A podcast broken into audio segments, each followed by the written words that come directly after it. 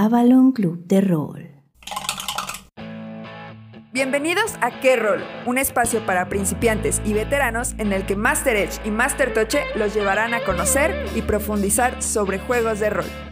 Es momento de la inmersión. Que los dados no dejen de rodar.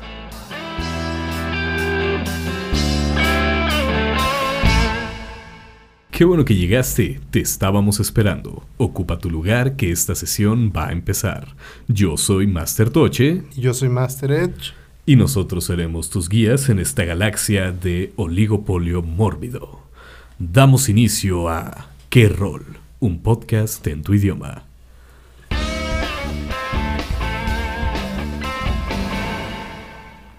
¿Qué, Master Toche? ¿Qué me cuentas de nuevo? ¿Cómo te fue de Yul? Bastante chido, la verdad, ¿eh? es una experiencia única. No, no esperaba tanta gente bailando y vestida acá vikinga. ¿A ti cómo te fue, por cierto? Pues bien, bien.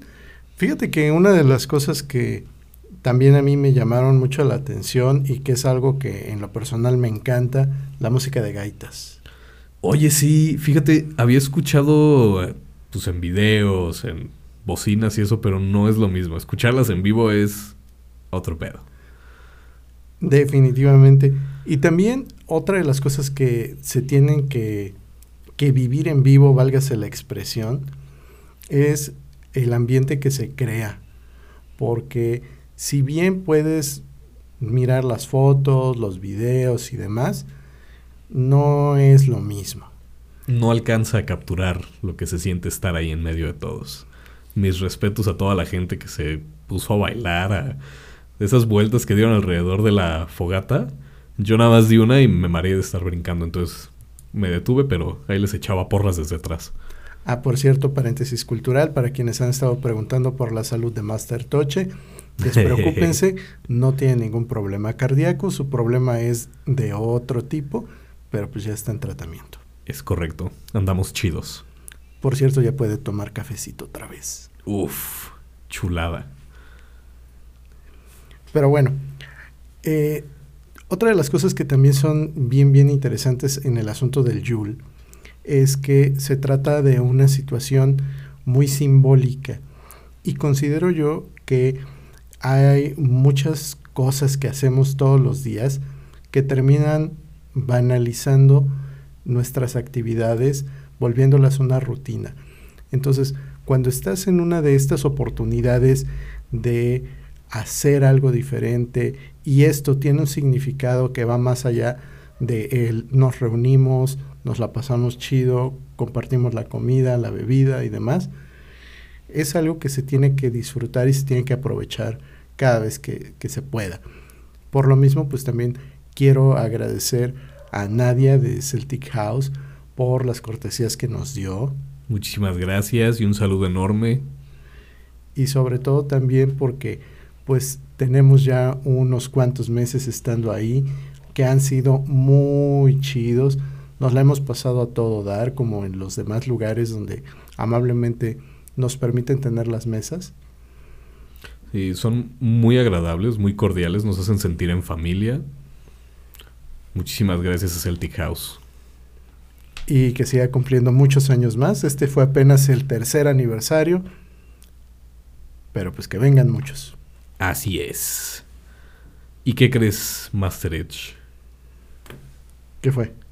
El día de hoy te traigo un juego mmm, un tanto complicado de explicar al principio. Vamos a ver si me sigues el hilo. Se llama Slay Industries. Pero se escribe S-L-A Industries. Pues sí, va a estar difícil que te siga yo el ritmo porque es un... ¿Cómo llamarlo? Es un juego muy amplio, en el sentido de que abarca temáticas que son no tan común de verlas juntas. Hablamos de megacorporaciones uh, al estilo cyberpunk. Hablamos también de un futuro distópico. Hablamos de... Viajes en el espacio. Sí. Críptidos al estilo del horror Lovecraftesco.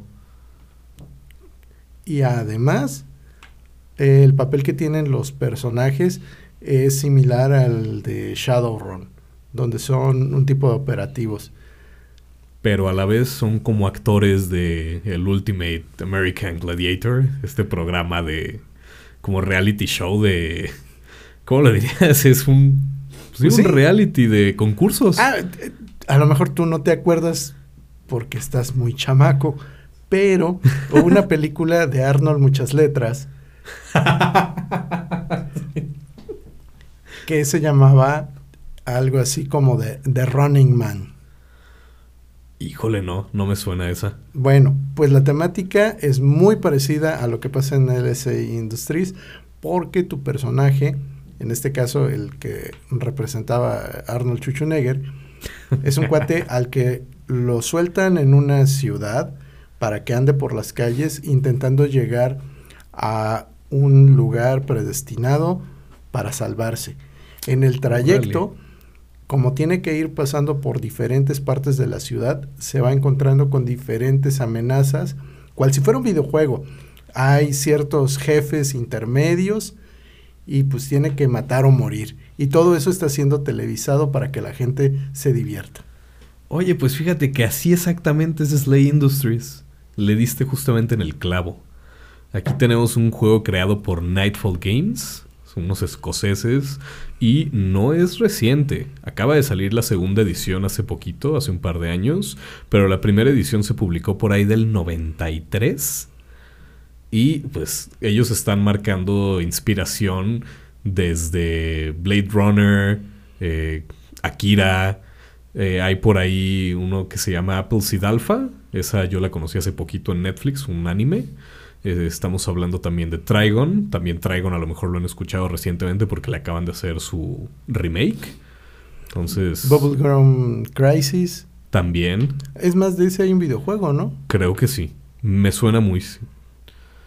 Pero, o sea, tiene- está agarrando de todos lados. Y lo interesante de aquí es, pues más que nada el mundo. Bueno, la galaxia en donde se encuentra. Verán, Slay Industries, como lo dice su nombre, es una industria. La industria encabezada por Mr. Slayer. Mr. Slayer es un ente que no todos conocen, lo cual es un poco contraintuitivo porque, pues según nos dice el manual, es el ser más conocido del mundo, pero a la vez casi nadie lo ha visto, casi nadie lo... O sea, todos saben de su existencia, pero no lo topan. Y por otra parte, no solo es eso, también el hecho, llamémoslo misterioso, de que no se sabe exactamente qué es, porque según esto lleva ya nueve siglos vivo. 900 años a la cabeza de Slay Industries. Entonces igual y podría ser una inteligencia artificial. ¿Quién sabe? Lo que sí sabemos es que pues esta industria, esta compañía, esta megacorporación ha dominado ya lo que es gran parte de la galaxia. La mayoría de las ¿cómo se les dice? vías estelares, vías Sistemas. Sistemas solares. solares, gracias. la mayoría de estos sistemas solares son controlados por Slay Industries. Y como nos lo manejan aquí es que todo lo que está en el universo puede ser vendido o comprado. Desde comida rápida hasta estrellas, armas nucleares, personas, mutantes, hasta tus sueños. ¿Qué clase de capitalismo es ese? El mejor de todos. todo se compra, todo se vende. Entonces, aquí lo que está pasando es que ellos controlan desde qué comes, qué bebes, qué escuchas, qué ves en la televisión, dónde trabajas, por qué trabajas y para qué. Y el juego toma lugar en un mundo llamado Mort. La capital de este mundo también se llama Mort. M-O-R-T. Correcto. Mort. Esto estamos hablando de que es un lugar más o menos, pues digamos, con una extensión territorial aproximadamente de lo que mide Eurasia. Y eso nada más es para los lados y para arriba y abajo. Pero hacia el mundo, hacia la profundidad, son más de ponle los pisos que quieras. El manual te dice cuántos pisos hay hacia abajo, desconocido. Y entre más abajo estás, peor. Oye, eso me suena demasiado realista. Sí. Suele pasar que entre más abajo, peor. ¿Qué onda con el aspecto inmersivo? Porque a mí se me hace que un juego de esta naturaleza pues se parece mucho a las realidades que en algunas partes del mundo llegan a tener algunas personas. Sí, te estoy viendo a ti, México. pues efectivamente, ya sabes que siempre se puede sacar una alegoría hacia donde quieras y en este caso no es diferente. Estamos hablando de que las personas que están más arriba en esta corporación obviamente viven mucho mejor. Ya las personas que están más abajo van teniendo que lidiar con caníbales, con mutantes, con críptidos, con problemas de contaminación, toxicidad, eventos naturales. Y pues obviamente nada los ampara. Ahora sí que viven a su suerte. Oye, eso se me hace muy parecido a lo que estuvimos platicando en el pasado episodio número 30 al respecto de Shadowrun. Efectivamente, los operativos de aquí son muy parecidos, tienen mucha esa vibra de Shadowrun también. Lo interesante aquí es que no eres nada más como en Shadowrun, que son estas razas eh, medio élficas, enanas, etc. Sino que aquí han mutado y no mutado bonito, sino que hay personas que tienen el cráneo expuesto y es como un cráneo estilo Wendigo, como de ciervo. Hay personas que tienen caras gatunas, eh, deformidades, pedazos de piel colgando. Indoloro, por cierto. Así que entre más grotesco te veas, mejor. ¿Y sabes por qué? Porque eso da rating. Porque eso da rating. Y entre más famoso seas, mejor te va. Bueno, eso no dista mucho de lo que era la época de los gladiadores en Roma. O de los influencers en la época actual. entre más famoso, mejor te va. pues sí, prácticamente es eso. El chiste de este juego es eso. Este, estás en Slay Industries te mandan a completar alguna misión. A lo mejor se salieron algunos caníbales de la alcantarilla. A lo mejor eh, hay algún criptido perdido por ahí. O a lo mejor alguien está en su casa tratando de crear un refresco que no está aprobado por Slay Industries. Y le caen los Pinkerton. Te iba a decir, a lo mejor a alguien le llegaron unas cartas de Magic que no le tenían que llegar. Y ahí vas, eres el operativo encargado de evitar que eso pase. Y como evitas que eso pase, pues la pena capital aquí es lo que pasa generalmente. no le caes bien Slay, vámonos. Ni hablar.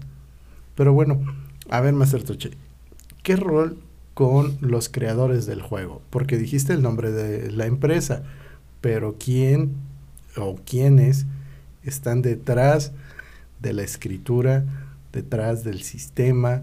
Y de todas esas cosas raras. Pues... ¿Una corporación acaso?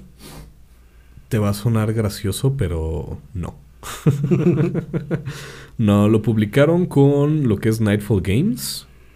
Y los creadores, bueno, diseñadores fueron Dave Al Alisop. no puedo pronunciar su apellido. No sé de dónde sea, así que... Es escocés. Oye, hay que decirle a André que... No, él es irlandés. Bueno, pero están juntos. Pero no se llevan. Mm. este, Dave Alsop o Alisop, no, no puedo pronunciar su apellido. Tenemos a Jared Earl, Mark Rapson y había uno que se llamaba Ship, Shipperson. Que podría ser una persona borrego. Fácilmente. Estos chavos, por lo menos Dave Alsop, el, es un ilustrador increíble.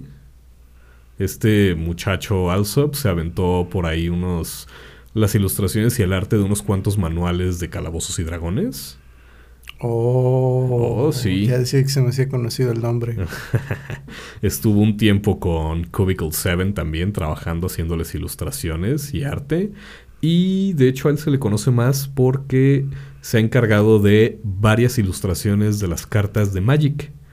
Ah, las que yo utilizo para hacer los tokens de los personajes de mis jugadores. Esas meras. Fíjate que yo no me interesaba Magic por el sistema de juegos, sino por las ilustraciones que traía. Sí. Por eso... Ahí, ahí les platicaré en algún otro episodio, pero a mí me gustaba más una versión mexicana de cartas que se llamaba Mitos y Leyendas. Estaban chidísimas las cartas.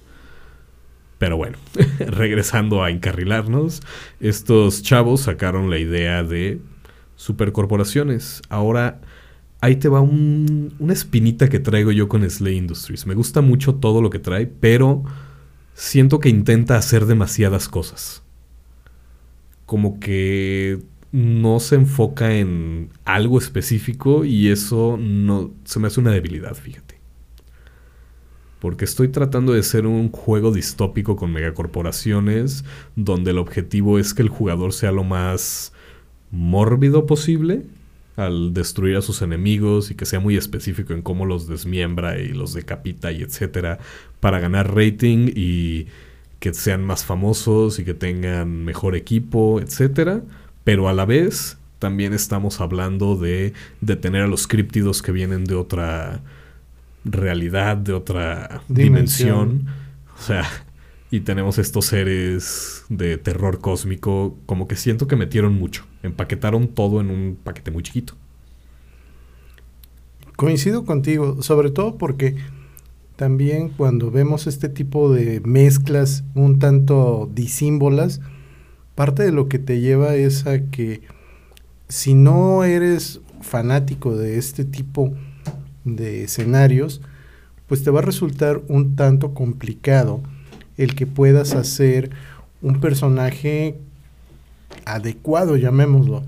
Independiente de que sea como tú lo quieras, algo que te permita sobrevivir esta realidad que te plantea el mundo, pues sí se me hace un detalle a considerar. Sí, no es nada más como para llegar y jugarlo así de... Vamos a echarnos una partidita de Slay Industries. Sí le tienes que meter... Es de esos juegos en los que sí hay que leer aunque sea un poquito del manual para que entiendas qué está pasando.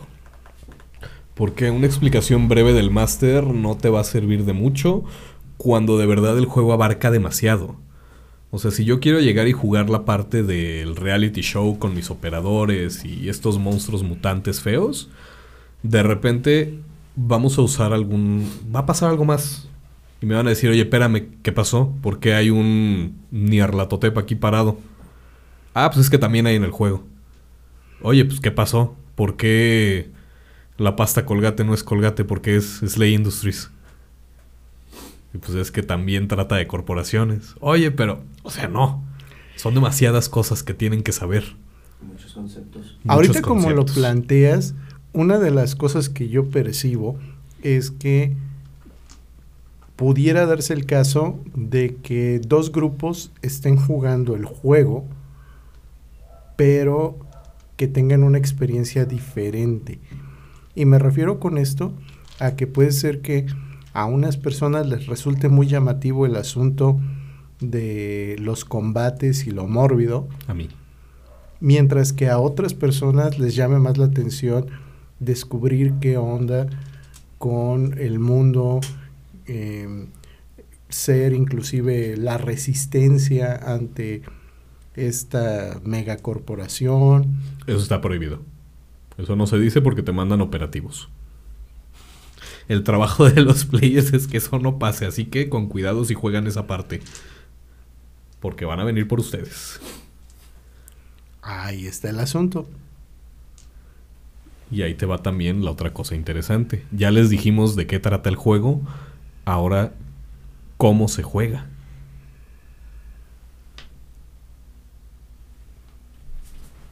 A ver, Master Toche, ¿qué rol con el sistema? El sistema es un sistema muy sencillo. No Eh, me cotorres. Muy sencillo, a, a eso iba, muy sencillo una vez que ya lo leíste cuatro veces. Ah, sí. Es, eh, está muy completo. Me gusta la dinámica que trae, pero de entrada no se entiende fácilmente. Es una reserva de dados de 10. Y aquí el detalle que tenemos es que pues tienes tú tus habilidades, tienes tus 6 skills, tus atributos. Vas a tener estos seis daditos pueden ser del color que quieras. Lo único que tienes que saber es que uno de estos seis dados es tu dado de éxito. Ese tiene que ser distinto a los demás, lo tienes que poder identificar. En este caso, los dados que traigo aquí, como puedes ver, son colores sólidos. Toma. Naranja, blanco, rojo, amarillo, etcétera. Porque pues no me gusta tener muchos dados de 10 del mismo color. Bueno, nunca los he comprado así. Y mi dado de éxito en este caso es este bonito dado arcoíris que tengo aquí.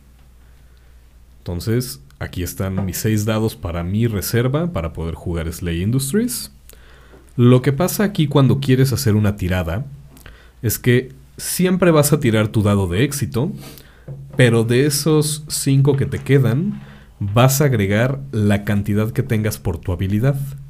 Digamos que yo quiero... Pues la clásica, voy a abrir una puerta, pero la voy a abrir tirándola voy a hacer drama para que me den más, más rating, que vean que la pude tirar. Entonces, pues vámonos con mi fuerza. Tengo 3 en fuerza. Voy a agarrar 3 daditos por mi fuerza. Y aparte, un dadito más que siempre se le suma a la tirada. Ahora tengo 4 dados de atributo. ¿sí? Los 3 de fuerza más el que siempre se le suma. Y mi dado de éxito, que es de un color distinto. En total tengo 5 dados para tirar. La puerta está cerrada a cal y canto, es una dificultad un tanto difícil, así que digamos que es un 10. Vamos a tirar los dados. Y a esos dados no se suman entre ellos, sino que tengo que ver cuánto me sale en mi dado de éxito, en este caso un bonito 6 a ese 6 se le va a sumar mi fuerza, que era de 3. Y pues llegué a 9, así que mi dado de éxito dice que fallé. ¿Y qué función tienen el resto de los dados? Pues el resto de los dados, podemos ver ahí un 10, un 9, un 5 y un 6. Interesante. Los, los otros dados lo que hacen es medir qué tanto logras lo que quieres hacer. Si tu dado de éxito, digamos en este caso me hubiera salido que sí logré abrir la puerta, ya, la abriste. Pero esos otros dados me van a decir que también lo logré. Si me salen otros dos dados con éxito ahí, ¡pum! La destruiste. La puerta está... Ni las Hebillas quedaron, no se llaman hebillas, las... Bisagras. Las bisagras ni siquiera están ahí. Oye, pero en este caso, fíjate, tenemos aquí el 10 y el 9, así que esto más los 5 que tenías, los dos son éxitos. Así es, pero ¿qué, ¿qué crees? Que para tener un éxito cuando tu dado de éxito no sale bien, necesitas tener cuatro dados de atributo en éxito. Ah, hasta luego. A eso se le llama un éxito a través de la experiencia. Que es como, pues no, pero sí. es, es, un éxito a penitas. Como cuando no sabes manejar y puedes mover el coche sin Ándale. pegarle a nada. Ándale, lograste moverte sin pegarle a nada. Eso sería un éxito por experiencia. Interesante. Y el mismo caso es al revés, en caso de que tengas un fallo. Y qué tan horrible es el fallo te lo van a determinar los otros dados. Vas a contar cuántos dados fallaron la tirada. Primero checamos nuestro dado de éxito. En este caso fallé con mi dado de éxito. Y todos mis otros dados pues no salieron tan mal. Si todos los demás dados hubieran salido en fallo, a eso se le considera un fallo horrible, horrendo, y es en estos fallos en los que el máster puede decidir o que tu personaje se haga daño o que tenga mal rating en la televisión y esto pues es peor a que te hagan daño. O alguna otra cosa que te pueda poner en aprietos a ti o a tu pari. Entonces hay que tener cuidado con esos fallos tan horribles que tenemos por ahí. De acuerdo. ¿Y qué pasa entonces aquí con este asunto de estos esta reserva de dados? Porque de entrada parecería similar a cómo se maneja en el Storytelling System, pero bueno, acabamos de ver que es distinto. ¿Cómo impacta esto al momento de la dinámica? Híjole, pues al momento de la dinámica, aquí lo importante es pues ser lo más morboso posible. Entonces, es, es, por eso que me gusta este sistema con dados extra para determinar qué tan bien lograste lo que querías hacer. Es el clásico en Calabozos y Dragones cuando te sale un 20, que el máster ya nada más te voltea a ver con esa carita de, a ver, ¿cómo lo vas a hacer? Pues aquí lo determinan los demás dados. No necesitas sacar un crítico para poder decir eso. Si tus demás dados te están apoyando, vámonos. Podemos... Lo voy a desmembrar, le voy a... Este... Eh, warning de contenido. Le voy a arrancar un brazo, que salga toda la sangre hacia la cámara, etcétera pues eso te va a dar más rating a ti. Eso es en lo que afecta, en qué tanto le puedes agregar a lo que está pasando. Así como me lo planteas, se me hace bastante interesante. Sobre todo considero que la parte de la probabilidad se pone no tan agresiva como en otros juegos. Es más fácil tener aquí éxito. Bueno, dependiendo de... Es que ahorita en la tirada que, que, hiciste de prueba, si tú tienes un bono de 5 y tiras un dado de 10 para poder sacar 10, pues necesitarías sacar cuando menos 5. Sí. Y eso ya son 50% de probabilidades de éxito. Es correcto. Cada punto adicional que tengas en habilidad te va a dar esto. Entonces, si tú tienes un rango máximo de cuatro puntos de habilidad para que puedas hacer las cosas, pues entonces tu probabilidad de éxito pues nada más va a ser del 40. Y no está nada mala también, ¿eh? Ajá, a eso es a lo que voy. No está tan mal ahí porque en cierta medida lo compensan los otros dados. Eso sí. Bueno, hay que recordar que lo importante sigue siendo el dado de éxito, el que es diferente. Porque los demás nada más te van a decir, sí, lo lograste más chido, lo, lo super lograste. En cuanto a mecánica, no es tan difícil ya que le, estás ya que le agarras la onda. En especial si no juegas a tirar los dados. Ya ves que luego hay gente que para todo quiere que tires dados. Justo eso es lo que te iba a preguntar ya que estamos hablando aquí de dificultades, estos números de dificultad supongo que corresponden a una graduación que va desde lo más fácil hasta lo más difícil. Sí. Eh, tenemos por ahí el margen de éxito. Tenemos por ahí que hay dificultad, algo mundano, algo... Ir al baño, por ejemplo. Ir al baño es algo que pues ya sabes caminar, los bebés ya lo pueden hacer eh, como a los tres años, ya van al baño, cuatro años. son un adulto, un operativo de Slay Industries, obviamente sabe ir al baño. Una tarea mundana. ¿sí? Automáticamente lo pasas. De ahí tenemos cosas simples como, no sé, a lo mejor abrir una puerta que tiene el seguro puesto.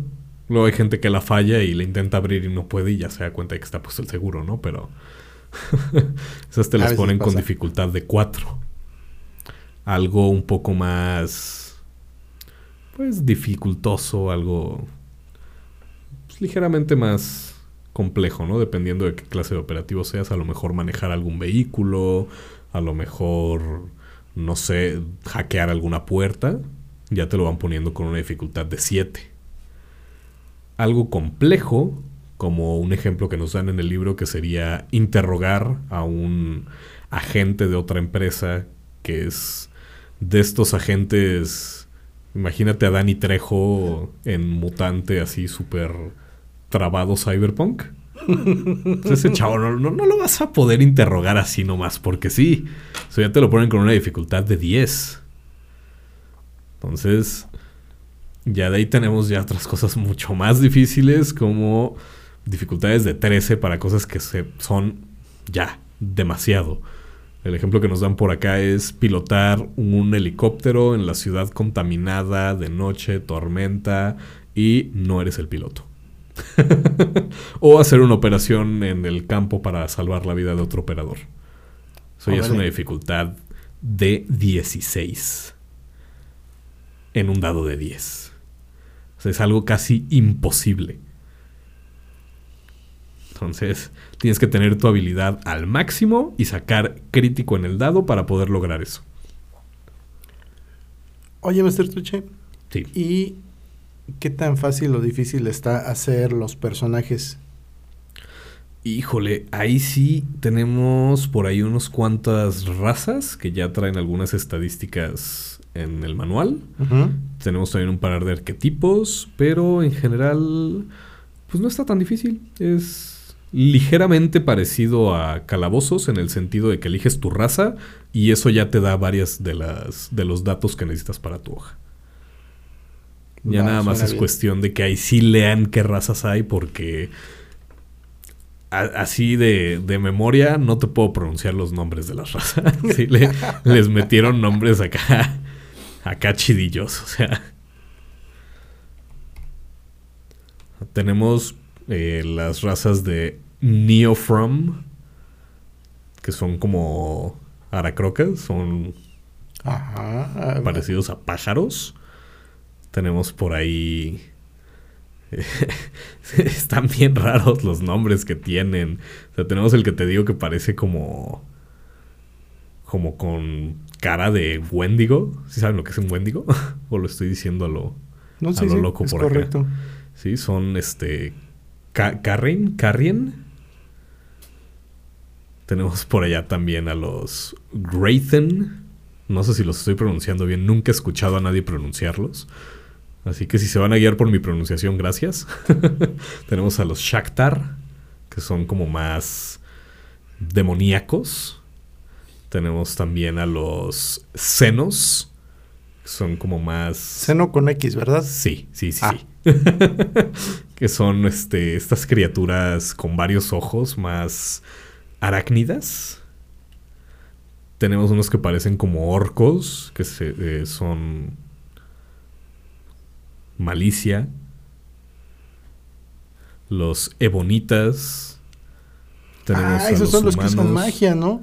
Los ebonitas, fíjate que no, no, no he visto a los ebonitas. No me he puesto a, a checar esa raza. Es que yo me acuerdo que en alguna parte que estaba leyendo mencionaba precisamente ese detalle de que los ebonitas tenían ahí algunas habilidades.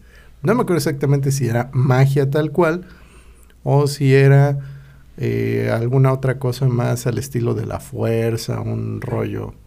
Ah, son los que se dividen en dos. Sí, sí, sí, sí. tienen, son los ebonitas y se dividen en otras dos subespecies y sí utilizan algo como estilo Jedi tricks. Sí. Ajá, sí son los Ebons y los, las Evans. Ándale. Sí, son esos los Ebonitas. Y pues se ven humanoides. Yo, yo, los, yo compararía el, la imagen que tienen como me imagino que serían los Malkavian de Mundo de Tinieblas. Ah, buen, buen punto de comparación. Este, tenemos también a los humanos, que pues a lo mejor no los conocen, pero son como nosotros. Tenemos también este tema de pues todo esto, todas las especies que tienes te van a decir qué traen. El cómo se ven, su apariencia, habilidades que tienen, eh, su tiempo de vida, sus alturas, cuánto pesan más o menos, sus bonificaciones, en qué son buenos y en qué son malos. Ahora sí que fuerzas y debilidades. Sus... No son, no son fuerzas. ¿Cómo dicen? en las- Fortalezas. fortalezas, gracias. Te iba a decir, ¿Cómo dicen en las compañías cuando te quieren contratar? a ver, una fortaleza de los ebonitas. Entonces... ah, pues sí, una, una fortaleza de los ebonitas. A ver. Los ebonitas. eh, sus fortalezas. Tienen los increíbles poderes de Ev. Te digo, otro de estos primigenios, deidades, etcétera, que no he llegado a ese punto porque esta cosa parece. Es enorme el universo de Slay Industries. O sea, yo sigo leyendo sobre las ciudades que hay, sobre las estrellas. Es enorme. Es, es compromiso esto. Oye, por cierto, ya que tocas el punto del compromiso, ¿qué tanto tiene que estar involucrado aquí el jugador? Porque sí, ya mencionaste que el máster se tiene que aventar la lectura para que pueda generar todo este universo con todas las aristas que tiene. Yo creo que en este caso sí es importante que los jugadores tengan, si no el... Yo creo que sí el mismo compromiso que el máster. Que sí se quieran aventar a leer, aunque sea un poco de lo básico que sería su trasfondo, su raza y eso. Y aparte que sepan lo básico de Mort, de la ciudad. Con eso podemos partir sin ningún problema y lo demás lo pueden ir descubriendo conforme juegan. Pero yo diría que sí le echen ganitas y lean un poquito más del manual para que tampoco le carguen tanto la mano al máster porque sí está pesada la lectura, ¿eh? Sobre todo por los conceptos que son un tanto raros, ¿no? Como esto de los ebonitas, como lo de los senos. Sí, porque también no son cosas que, como en otros juegos, como en calabozos que tienes a un enano, pues ya todos sabemos lo que es un enano por la cultura popular, ¿no? O sea, todos sabemos lo que es un elfo y por lo menos tenemos idea de cómo se mueven y qué hacen. Pero, pues aquí sí te están manejando razas nuevas, especies nuevas, conceptos nuevos. Y todo lo están sacando desde cero. No tienen una base como tal que puedas hacer comparaciones directas. Porque sí, los ebonitas utilizan la fuerza. Pero no es la fuerza como tal. No vas a alzar tu manita y vas a jalar un droide para que se parta a la mitad. O sea, no puedes hacer eso aquí necesitas sí echarle una leidita, aunque sea por encima. Pues muy bien, es una muy buena recomendación que en realidad tendría que ser trabajo de todos los jugadores, claro. dedicársele un ratito cuando menos a esa lectura para poder entender qué hace tu personaje y cómo lo hace. Aunque sea leer el glosario. Con el glosario tienen más que suficiente. Ahí pueden checar. Tienen por ahí. ¿Qué es lo que necesitas saber? Y tienen las palabras principales, ¿no? Mr. Slayer es el jefe. Tenemos a el intruso, que es la mano derecha de Mr. Slayer. Y ese, ese es. Ahora sí que ese es Don Fregón. Tenemos a la división. La Cloak Division que son como los Black Ops. Estos son los que se encargan de que todos los secretos continúen siendo secretos. O sea, si tú descubres algo que no debías descubrir, pues no te va a ir bien porque te van a mandar a los Cloak Division. Y te maneja los otros, todas las otras cosas que necesitas saber, que son los unis. Los unis, pues es la moneda que utiliza la gente común. Monedas, billetes, etcétera que son los créditos. Los créditos son la moneda que utiliza la gente que está en Slay Industries, los que trabajan para ellos. Y pues sí hay tipo de cambio entre unis y créditos, pero puedes comprar ciertas cosas con unos que no puedes comprar con otros. O sea, tienes una cripto. Ajá, sí, sí, son criptos. Sí, los créditos son como criptos. Tenemos por ahí a los eh, Naga 7.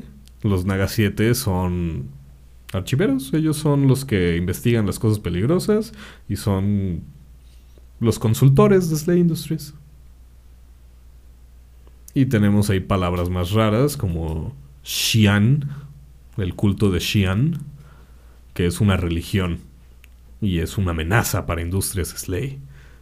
Y por lo tanto, pues es ilegal y también pena capital. Entonces, sí tiene demasiados conceptos, sí hay demasiadas cosas en conflicto, corporaciones, religiones, personas, anarquistas, caníbales, lo que queda de la naturaleza, lo que queda del espacio, los aliens. Es demasiado. Oye, ahori- ahorita que mencionabas esto, me acordé de Juez Dredd. Ah, ah, fíjate, justamente así me imagino que son los pisos hacia abajo en este juego. Como, como viven en, en estos conjuntos habitacionales de Dread. Ajá. No del juego, sino de el juez Dredd. Así. Justamente así me los imagino. Esa estética está chida. Sí. Sí, sí, sí. Entre más abajo, peor. Igual. Sí. Entonces. Y es un juego, vale la pena. El sistema está chido. El mundo está muy chido. Bueno, el universo. Y la verdad es que sí le metieron bastante carnita a la segunda edición. Entonces, chequenlo. Sí vale la pena.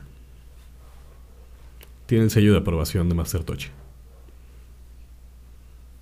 Me agrada, me agrada. Regresando un poquito a estas mecánicas que manejan, el tema de mejorar tu tirada con más dados le da este grado de originalidad a meterle más, eh, que tú puedas decidir como jugador qué sí estás haciendo.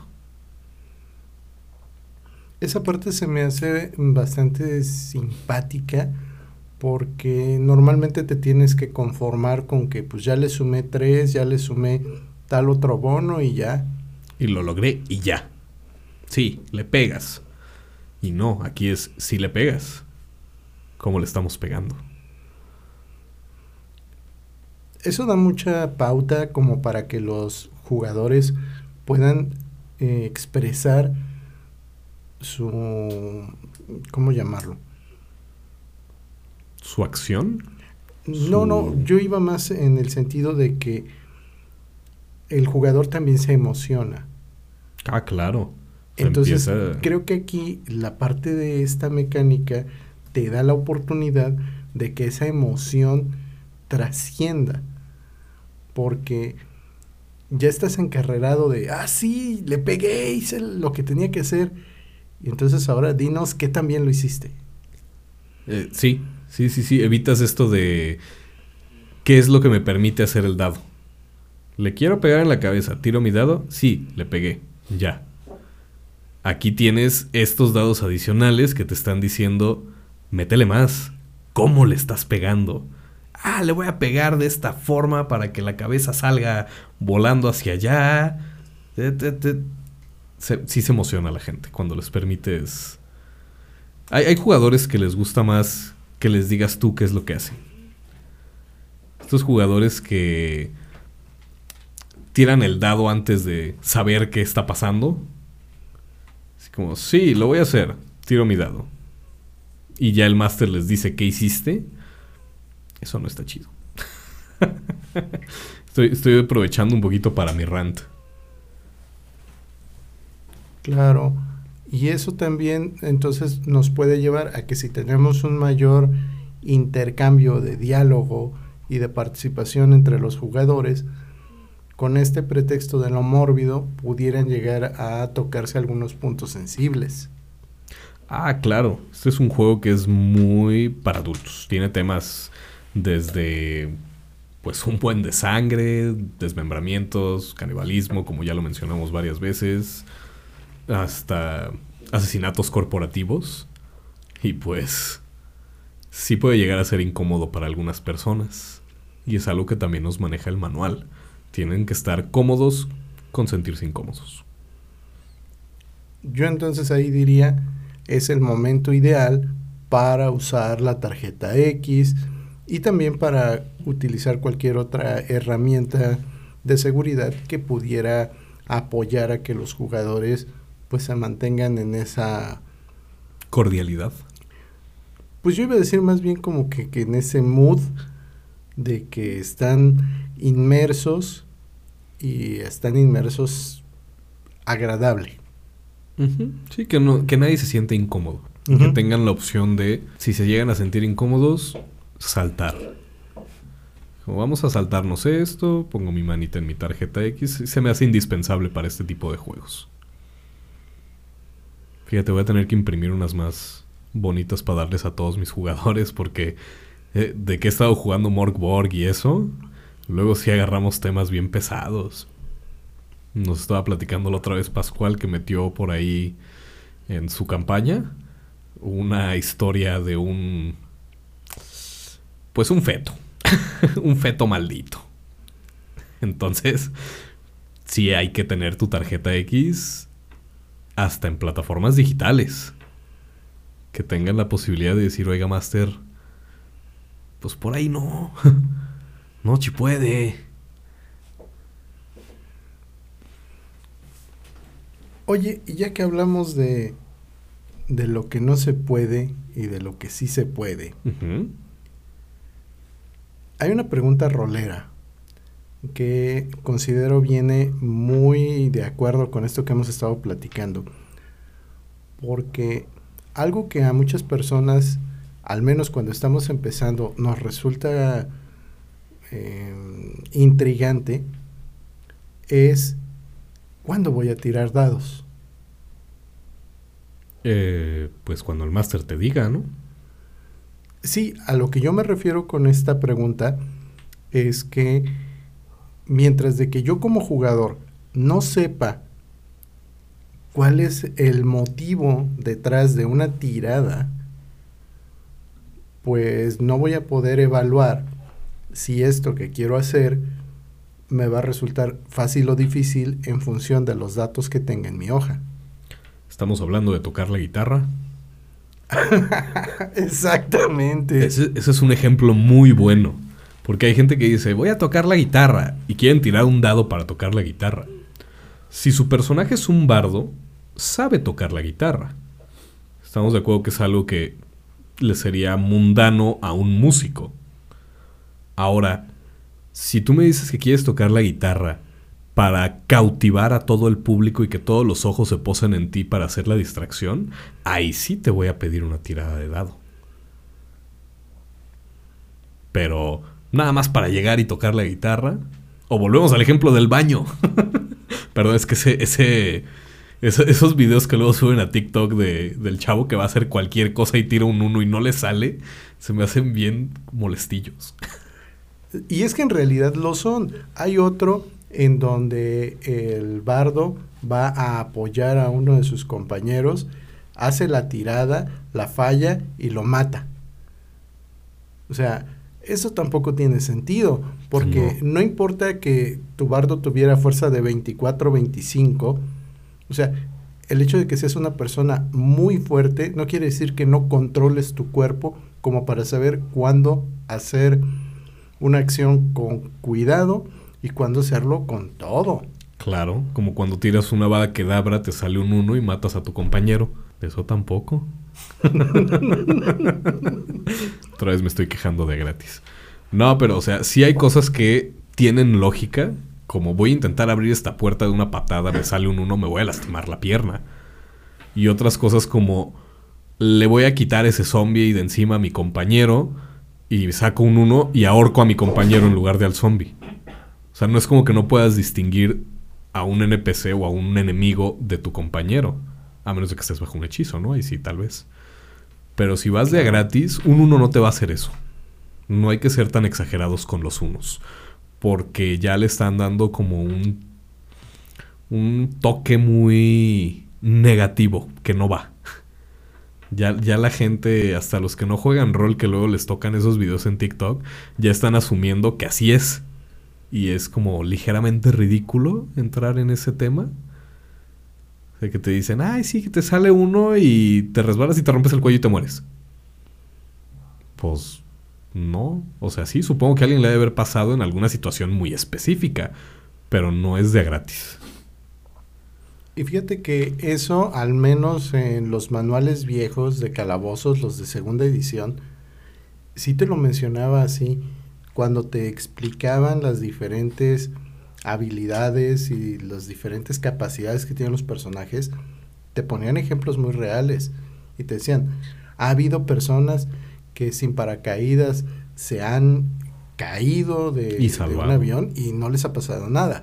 Y por otra parte está el que ha dado un paso mal en su casa, en el baño, y hasta ahí llegó. Sí. Entonces creo yo que en este proceso, para poder adjudicar, número uno, cuándo debes tirar un dado y por qué, lo primero que el máster debería tener muy claro es este nivel de aquello que es mundano contra aquello que requiere una posibilidad de fallo.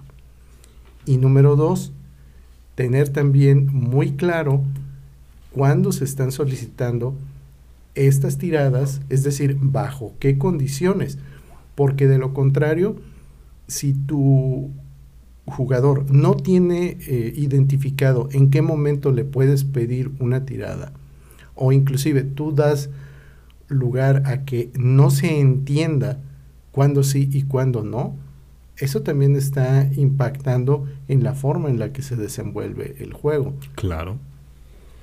Retomo este punto de las tiradas son para cuando el resultado de una acción es incierta. Cuando no sabes cuál va a ser el resultado de lo que estás haciendo, ahí es cuando tiras el dado.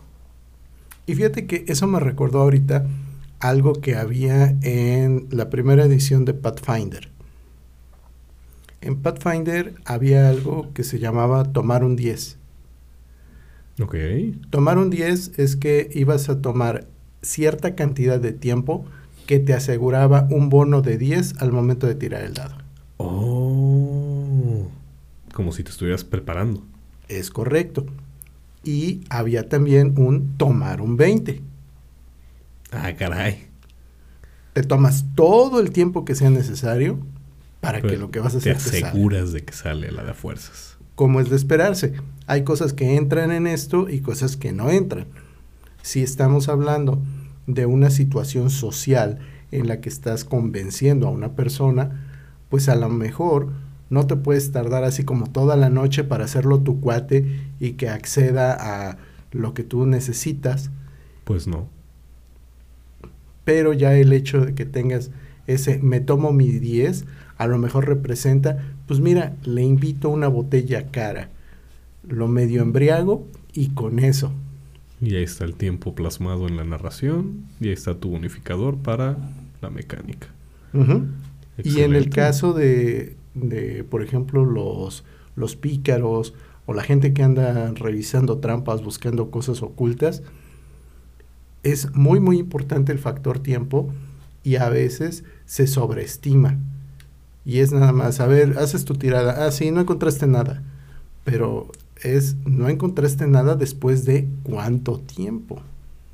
Eso sí, sí, luego sí me la han aplicado que toman una acción muy larga y quieren seguir jugando luego, luego, y es así como, espérame, espérame, espérame.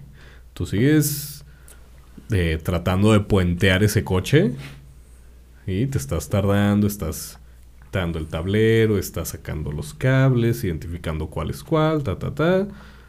Mientras tú estás haciendo eso, sigo acá con los compañeros que están haciendo en estos cinco minutos en los que tú te vas a tardar. Ándale, eso es bien importante de aclarárselos desde un principio para que no tengamos esos inconvenientes y decir, bueno, tú que te vas a tomar tu tiempo, estamos hablando de tantos minutos. Y ahora sí, los demás, ¿qué van a hacer en ese mismo lapso de tiempo? Para que cuando este cuete termine, converjan todos y, continúe el flujo. Pues sí. Tienen que ser conscientes de su tiempo y del tiempo de los demás. Muy cierto. Y hablando del tiempo de los demás, el jueves pasado no pudimos grabar porque se nos atravesó una cosa que se llama los Game Awards, Chulada. que si bien no son del mundo de rol, sí tienen varios detalles interesantes para nosotros y pues vamos a aprovechar y se los vamos a comentar de rápido. ¿Cómo ves? Pues de entrada, felicidades a Baldur's Gate 3. Juegazo, obviamente, calabocero. Calabozos y dragones, 100%. Ganó el juego del año. Es. No sé, se me hace increíble, la verdad. Yo sí había votado por Zelda. Sí, Zelda de corazón, pero Baldur's Gate, juegazo. Yo creo que ahí intervino Por una parte, la popularidad. Pegó Porque- muy duro. Porque mucha gente lo conoce. Sí. Pero también creo que tiene mucho que ver lo que nos platicaste en algún momento respecto de las innovaciones que están haciendo para tener un juego muy fluido, no solo en la parte narrativa, sino también en la parte de los gráficos, el nivel de cosas que se pueden hacer. Recuerdo mucho Es increíble. un video donde el jugador eh, lanza un hechizo a través de un pergamino. Entonces selecciona el pergamino y en lugar de usarlo lo avienta y sale volando el papelito Sí, sí, sí, sí. y se bota de la risa el cuate porque pues es que eso es lo que luego pasa en las mesas, ¿no? También está el clásico del güey que se estaba peleando con una ardilla y le sale una tirada de 20 para patear a la ardilla y pues obviamente ya no hay ardilla. Pues, no, sí le metieron bastante cariño hizo temblar a los estudios grandes, ¿eh? Hasta Rockstar dijo aguanten, aguanten, tranquilos. Ah, y tiene que ver también con Calabozos y Dragones, pero con la película. Ubicas a un sujeto de nombre Lorne Baffle. Es el que dirigió la orquesta de los Game Awards. Ajá. Él hizo el soundtrack de eh, la película de Calabozos y Dragones, Honor entre Ladrones. Ah, caray. ¿Coincidencia? No lo creo. Pues también se aventó. Ay, también se había aventado los. Creo que fue de Top Gun. El soundtrack de Top Gun. Ah, sí, es correcto. Y también hizo algo de Assassin's Creed, si no me equivoco.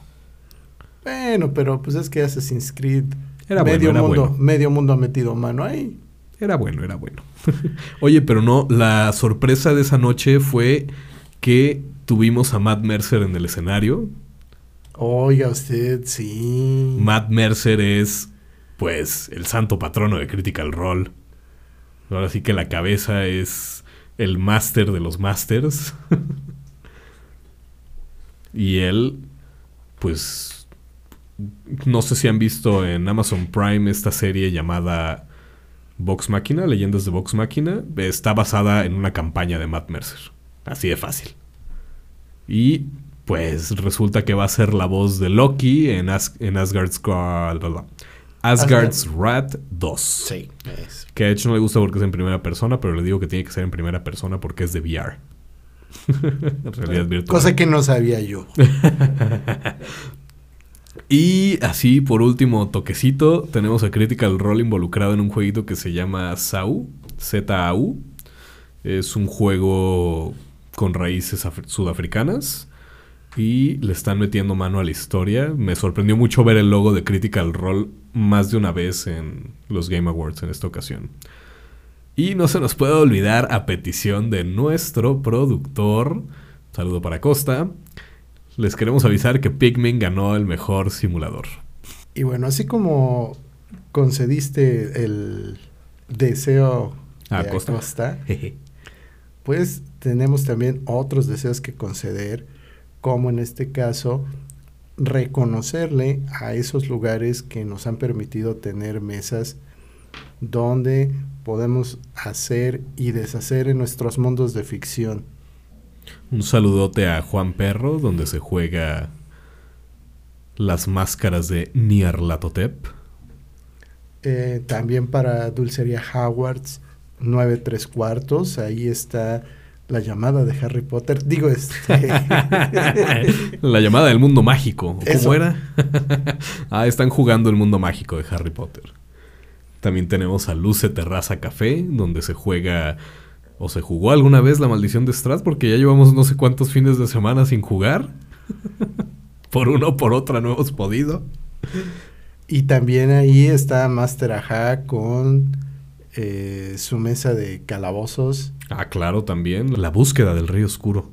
En la roca de guía tenemos la mesa junior de los sobrinos y demás. También tenemos la mesa de Fallout. Eras una vez en el yermo. Oye, y por cierto, aprovechemos de mandarle un cordial saludo, abrazo, felicitación y A demás. rombos. A rombos, porque pues sí, Hoy es su cumpleaños. Bueno, cuando estamos grabando esto es su cumpleaños. ya cuando salga ya no. Tenemos por ahí también a Celtic House, que ya le echamos muchas flores hace rato, pero pues igual ahí estamos jugando Dark Souls y vamos a estar jugando One Shots de Morgborg en estos viernes que siguen. Y también tenemos ahí la mesa de El Calabozo de la Muerte. Uh. También tenemos a Arkham Café, donde pues ya se cerró el círculo de lectura Tolkien, pero solamente la primera temporada. Sí, estuvo buenísimo. Déjenme les platico que justo ahorita antes de, de venir para acá a grabar, eh, hicimos la actividad de cierre, que a diferencia de otros círculos de lectura donde nada más vas y lees, aquí cada uno de los participantes preparamos una presentación muy breve al estilo de Pecha Cucha, en la que cada quien escogió libremente algo relacionado con el mundo de Tolkien y estuvieron buenísimas. Eh, Ángel eh, se aventó una sobre la música inspirada por el universo de Tolkien y nos puso ahí unas canciones de una banda de metal que dices, órale. Sí, sacan inspiración chida. Y pues por último, pero no menos importante, le queremos agradecer también a Panchito Café, nuestro patrocinador oficial del podcast. Claro que sí, por favor, consuman este delicioso café. Pueden adquirirlo aquí en Jalapa, en la calle Magnolia número 32. Ya saben, café de altura, recién traído de la finca Otipan. Y no se les olvide seguirlos en sus redes sociales como arroba panchito cafetería. Y pues ya que estamos por ahí en las redes sociales, también acuérdense de seguirnos a nosotros como arroba querrol-podcast. Y pues también en las redes sociales del club, estamos como Avalon Club de Rol. Y esperen novedades porque para el próximo año ya estamos empezando a cocinar varios proyectos.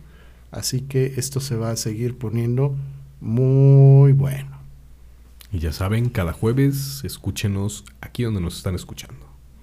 Los queremos mucho y como siempre, que, los dados no dejen de rodar. ¿Qué vamos a hacer?